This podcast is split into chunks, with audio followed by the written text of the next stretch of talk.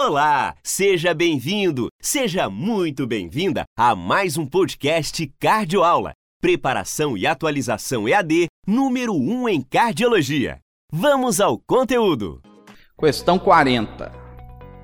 Em relação aos métodos de monitoração da pressão arterial, assinalar a alternativa correta.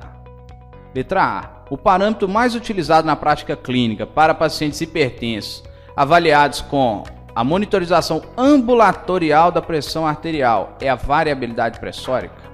Letra B. A monitorização residencial da pressão arterial é o método que permite a avaliação em ambiente domiciliar e não tem protocolos pré-definidos de medida da pressão arterial? Letra C. A avaliação de hipertensão do avental branco e a hipertensão mascarada constituem grau de recomendação 1, nível de evidência A, para a realização da mapa? Letra D. A mapa deve ser realizada em todos os indivíduos com suspeita de hipertensão arterial? E letra E. O descenso noturno da pressão arterial é considerado normal quando maior ou igual a 20% em relação ao período de 1. Então a gente está falando aqui, aqui, aqui da monitorização da pressão arterial, métodos complementares. Então a gente tem que pensar mapa e MRPA monitorização ambulatorial e monitorização residencial. Existem protocolos? Existem, eles são pré-definidos. Monitorização residencial da pressão arterial. Como que ela é feita?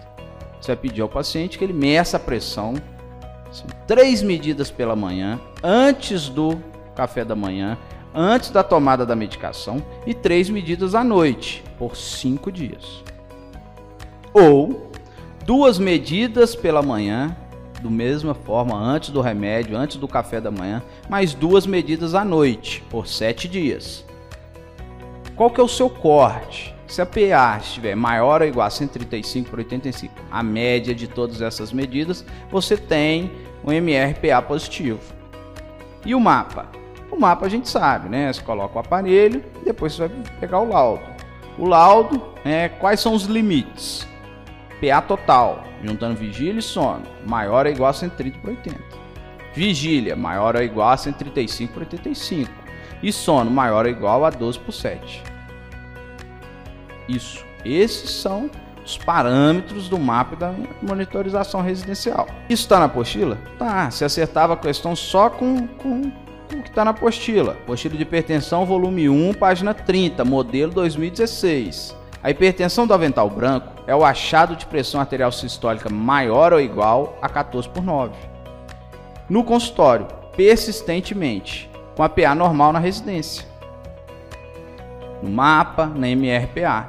E esses pacientes têm pior prognóstico cardiovascular que normotensos e 70% evoluirão para hipertensão em 10 anos. Isso foi tirado na íntegra da apostila. Hipertensão mascarada é o achado de PA normal no consultório, ou seja, menor 14 por 9, com PA elevado no mapa ou na MRPA. Há grande suspeição em pacientes não mortensos com lesão de órgão-alvo. O risco cardiovascular desses pacientes é semelhante ao risco de hipertenso. Então ali você já sabe que o mapa MRPA ele está indicado nos pacientes com hipertensão do avental branco e hipertensão mascarada. Isso aqui é tirado da diretriz brasileira. Olha lá o que é grau de recomendação 1 suspeita de hipertensão do avental branco e avaliação de não mortense no consultório com lesão de órgão-alvo ou suspeita de hipertensão mascarada. Isso é grau de recomendação 1, nível de evidência A. É, você tem outras indicações? Tem. Avaliação de eficácia terapêutica, mas quando? Quando a PA né, ela permanece elevada, mesmo com tratamento otimizado, ou na suspeição de efeito do avental branco. Quando a PA estiver controlada, mas tem indício que ela esteja né, persistentemente alta ou progredindo, porque tem lesão de órgão-alvo.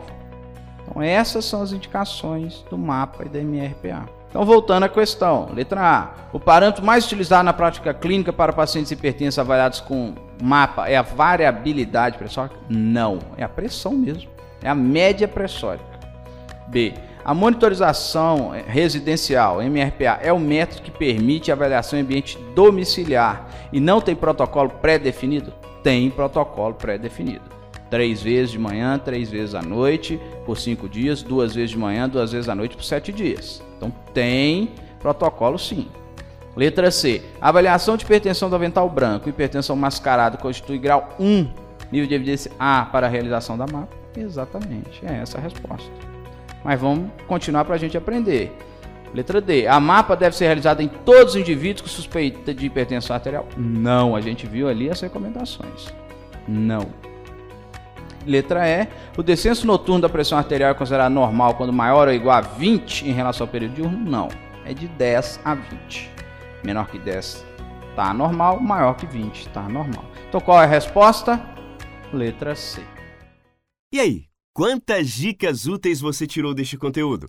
Inscreva-se nessa playlist agora e se inscreva também no nosso canal no YouTube para ver aulas completas. Basta buscar lá por playlist Cardioaula.